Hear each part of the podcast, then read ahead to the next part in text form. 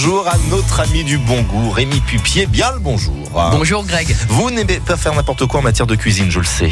Ah ben non, des fois dans la vie on a envie de se régaler ou de faire régaler, mais on n'a pas le temps de préparer à manger. Il existe une astuce simple pour donner du caractère à vos plats et faire croire qu'il y a beaucoup de préparation. Eh ben, c'est le fromage. Bon, après les fêtes, euh, des fois, il reste parfois des grands plateaux avec des fromages parce que vous avez trop voulu en faire. Je reconnais là des auditeurs qui euh, se reconnaissent. Et une fois qu'arrive le plateau de fromage, et ben du coup, les gens ils disent oh, on va se réserver pour la bûche. Et là, vous avez trop de fromage. Alors, pour les fromages blancs, facile, on fait des gâteaux. Euh, mais pour les fromages secs, ça se conserve, mais quand même. Alors, que faire?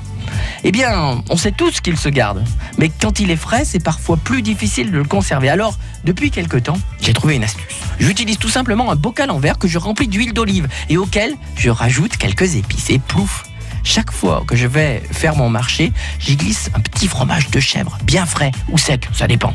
Et je vous assure qu'une salade est tout de suite métamorphosée quand on y ajoute un bon fromage qui provient des chèvres qu'on connaît dans nos villes et nos villages de la Loire, y compris dans la région du Pilat.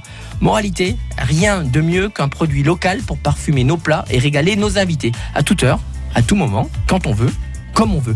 La petite idée à retenir, c'est frotter du pain à l'ail fraîchement grillé avec le fromage, croquer dedans et je vous rassure que vous penserez du bien de moi quand vous allez vous régaler. Enfin, juste une petite question, euh, Rémi, dans votre mixture dont vous nous parliez à l'instant, vous mettez n'importe quel fromage?